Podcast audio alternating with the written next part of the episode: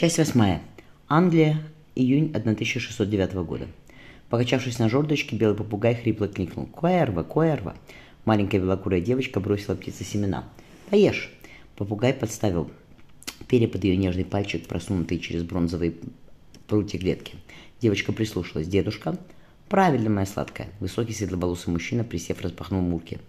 Бросившись к нему в объятия, Тева озабоченно спросила. «Уильям?» «Лошадей расседлывает радость моя», — Биллим поцеловал внучку в ушко. «Мы что-то привезли маленькое тело из Депфорда». Мистерис Доусон, постучав, спросила. «Адмирал, на стол накрывать? Те уже поела». «Я с вами», — строго велела девочка, обнимая деда. «С вами». «С нами, конечно», — улыбнулся и Вильям. «Пусть она посидит, мистер Доусон. Накрывайте, а то мы проголодались. Миссис Мо вам кое-что прислала, вазок за нами едет». «Приму», — кивнула экономка. Взглянув на тело, она вздохнула. «Ей уже пора спать, но как скажете». Передний на персидском дворе, на персидском ковре стоял соблазнительный сундучок. Соскочив с рук деда, Тео бегом бросился к нему. «А поцеловать?» — пригодил путь Уильям. Подхватив Тео, юноша подбросил в воздух. «Корабль?» — требовательно спросила девочка, глядя в его в карие веселые глаза. «Благодаря твоему дяде Николасу он почти готов». Уильям сказал отцу, «Отдохни, папа. Ты много времени провел в седле. Я побуду с Тео до обеда». «Еще чего?» — адмирал приподнял крышку сундука и тиахнула. Кукла от дяди Николаса, платье кимоно от них от тети Марты и, порывшись в сундучке, Уильям вытащил деревянный кораблик, это Грегори сам выразил для тебя. «Как у папы», — восхищенно сказала девочка. «Папа скоро приедет?» «Скоро», — адмирал погладил внучку по голове. «А Томас уже бегает, да так что не угонишься». «Томас маленький, а я большая», — гордо сказал Тео. «Мы поедем завтра к миссис Мияко?» «Конечно», — Уильям поднялся. «Пойдем, посидишь с нами, пока мы пообедаем». «Посижу», — кивнула тело Тео, идя между ними в столовую. «А где бабушка Марта?» «Все еще в Амстердаме». Адмирал распахнул дверь в столовую, и Тео потребовала. «Дайте мне куклу, я буду ее наряжать». Расправив платьице, забравшись ногами на кресло, девочка глядела большой стол орехового дерева. «После обеда спать отправишься», — ворчливо велела миссис Доусон, внося фаянсовую супницу, откуда поднимался соблазнительный пар. Гороховый суп с ветчиной, адмирал, и пирог с почками. «Я рад, что иду в Гоа», — едва слышно сказал Уильям, беря за ложку. «Там хоть вкусно кормят». Вильям также, также тихо ответил. Только матушка не рада. В декабре Ньюпорт ушел в новый свет, и уже полгода от него ничего не слышно. Сам понимаешь, что он оборвал себя. «Понимаю», — согласился Уильям, — «но ты сам всегда говоришь, что море есть море. Их могло отвести штормом в Кадис или Бордо, или в Гвинею», — желчно заметил адмирал. «Ни матушки, ни дяди Джованни от этого не легче. Они найдутся», — твердо сказал Уильям. «В конце концов, я сам пойду в Джеймстаун. Наша компания год подождет. Моряков много, и вы наймете кого-нибудь на мое место». «Печенье», — раздался звонкий голос Тео. «Ты же ела», — подняла бровь мистерис Доусон. Адмирал взглянул на нее, и экономка потянулась за серебряной шкатулкой. Когда прочли молитву, тело слезло с кресла. «Хочу к бабушке». «Я с ней прогуляюсь, миссис Доусон», — поднялся адмирал, — «и сам ее уложу». Он обернулся к сыну. «А ты иди в кабинет и доставай карты. Мы остановились на Аравийском полуострове, с него и начнем. Я тебя не отпущу, пока ты не сможешь прокладывать курс с закрытыми глазами». Передний адмирал остановился перед кедровым сундуком. «Давай-ка возьмем шаль. На дворе лето, но рядом с рекой всегда прохладно. Не хочу кутаться», — капризно сказала девочка, однако позволила снять себе передник и накинуть на плечи кашемировую шальку. Тео подхватила кукла, и Вильям взял его за руку. «Пусть она подышит воздухом, потом легче заснет». Они шли по тропинке, вьющейся среди зеленейших полей. Впереди показался серия камень церкви, и где-то в небе запел жаворонок. Тео серьезно сказала «Красиво».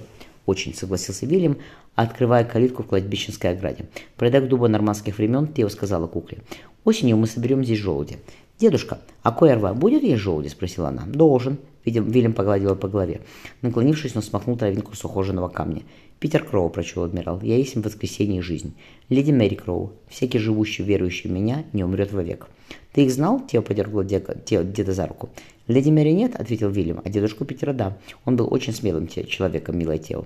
Как мой дедушка Майкл и как мой папа», — гордо сказала девочка, подойдя к красивому кресту белого мрамора. «Тео Вулф, возлюбленная жила Майкла, мать Дэниела, Марта Белла и Стивена», — гласила, гласила резная надпись.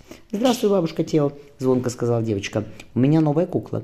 Второй крест тоже белого мрамора стоял рядом. Юджиния Вулф, возлюбленная жена Дэниела, мать Тео. Вильям глубоко вздохнул. Бог есть любовь, и пребывающий в любви пребывает в Боге. «Мама!» Попросившись на руки, Тео положила белокурую голову на плечо адмирала. «Мама с ангелами!» «Да, моя милая», — Вильям покачал внучку. Зевнув, она прикоснула, пригорнула в его объятиях. За оградой кладбища вилась Серебристая лента Темзы. Господи, Вильям скрыл вздох. Какой она молодой умерла. И Джинни слегла на Рождество, когда уходили корабли Ньюпорта. На Пасху ее не стало. Вильям помнил, как она лихорадочно шептала, не упуская руки Марты. «Пора мне, бабушка. Присмотрите за Тео, Дэниелу». Не договорив, Южиня затихла. Вильям нежно поговори, поцеловал мягкую щечку девочку. «Хоть бы ее отец вернулся», — пожелал адмирал. «Хоть бы все вернулись, прошу тебя». Послушав пение жаворонка, устроив внучку удобнее, он пошел к усадьбе. Корабль поднимался вверх по Темзе. Закутавшись шаль, Марфа полюбовалась торжественным золотом заката. «Они, наверное, уже вернулись», — Джованни, Джованни осторожно коснулся своего плеча. «Не переживай так. Это мои дети». Марфа покрутила на пальце изумрудный перстень. «Я не могла не поехать в Нижние земли, но все равно». Женщина оборвала себя. По обеим берегам реки тянулась болотистая равнина. Лодки с привешенными фонарями сновали туда-сюда, с кораблей доносились крики лосманов. «Испания признала независимость Голландии», — напомнила Джованни, — «что многого стоит, дорогая моя». Поправив бронзовую прядь, выбивающуюся из-под бархатного берета, Марта желчно заметила. «Золотую цепи, которую мне подарил Штатгальтер. Пусть ее повесит на мою могилу». «Ты нас всех переживешь», — рассмеялся Джованни. «Кстати, не забудь написать на моем надгробном камне почти святой». «Таких, как мы, и другим орденов не видать», — отозвалась Марта. «Еще хорошо, что по своим именем похоронят». «Как газета?» — она кивнула на свернутую трубку в листы, торчащие из кармана Джованни. «Avisa Relations oder Zeitung». Джованни потер короткую с проседью бороду. Неплохая, однако новость устаревает, потому что она выходит всего раз в два месяца. Если такая появится в Англии, то я могу для нее писать. В моем ордене ценили хороший слог. Сообщает, что ваш, он с трудом э, выговорил шуйский, проигрывает полякам. Марфа только дернула уголком рта. И все равно Теодор сюда не вернется. Он мне еще во время ООНа отправил весточку с Джоном. Мол, пока на престол не сядет законный царь, он из Москвы никуда не уедет. А сейчас Шуйский еле на троне держится. Да и Лиза с Мари пропали. Джованни улыбнулся. Когда мы с своим мужем ехали из Италии в Лондон, Лизе исполнился годик. В Париже мы с ней пошли на ярмарку смотреть балаганы. Ей очень понравилось. Сидела у меня на руках и в ладошах хлопала. Они тоже найдутся, не волнуйся. Джованни поцеловал Марфу в высокий пахнущий жасмином лоб. Она только вздохнула. «Тогда спустись и разбуди молодоженов, а то они как после обеда в кают ушли, так и не видно их. Была бы здесь Констанца». Марфа махнула рукой, Джованни кивнул. Констанца всех бы уже подняла и погнала рассматривать звездное небо и особые стекла. Она, кстати, сменила гнев на милость и написала Сидеру Галилею. «Что он намеревается делать в Париже?» – поинтересовался Джованни. «Мой зять и Джон встречаются по делам, а Констанция договорилась позаниматься с математиком Стивеном Стевином, который сделал Шатгальтеру яхту на колесах», – отозвалась Марта. Джованни присвистнул. Девтфорд по левому берегу. Скоро причаливаем. У тебя переночуем, а утром поедем в деревню?» «Да», — Марфа вдохнула свежий воздух. «Все кардозы остались в Амстердаме, и дети могут отправиться с нами. Ты собрался?» — она взглянула на Джованни. «Вижу, что да. Тогда поторопи детей». Джованни спустился по трапу, и Марфа сцепила нежные пальцы. Она осталась довольна поездкой. В Амстердаме Марфа услышала о том, что голландские купцы не заинтересованы в Индии. Такое положение вещей было, разумеется, только на руку Клюге и Кроу. Второй важной новостью стало создание Банка Амстердама. Марфа решила поговорить с, сын, поговорить с сыном и собрать вкладчиков компании, которым надо было объяснить выгоды размещения денег под крылом Клюге и Кроу. Пока компания распоряжалась только товарами и векселями, но свободное золото и серебро всегда было кстати. Малфу узнала о капитане, о капитане Генри Гудзоне, нанятым голландцами для поисков северо-западного прохода. Джон уже распорядился арестовать капитана, будь его корабль появится на Плимутском рейде. Первыми садовой журнал Гудзона должны были прочесть Клюги и Кроу, а вовсе не голландская Ост-Индская компания. «Тетя!» – раздался сзади знакомый голос, и Мириам обняла ее. Марфа поправила кружевной воротник на бархатном платье племянницы, и та, зардевшись, шепнула. «Я так счастлива, тетя. Так счастлива, что мы вас за пять дней плавания видели три раза».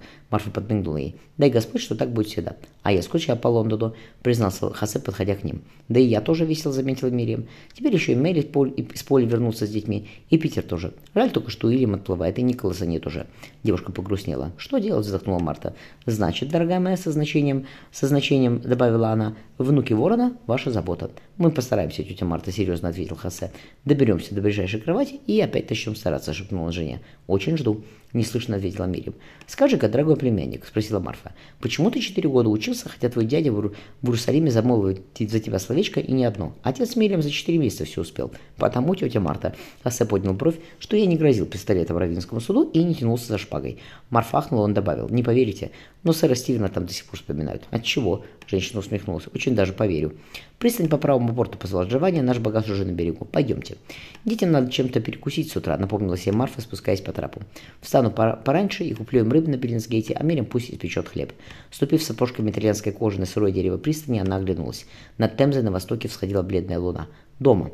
Захлопнув дверь наемной кареты, Марфа откинулась на спинку сиденья. «Наконец-то дома».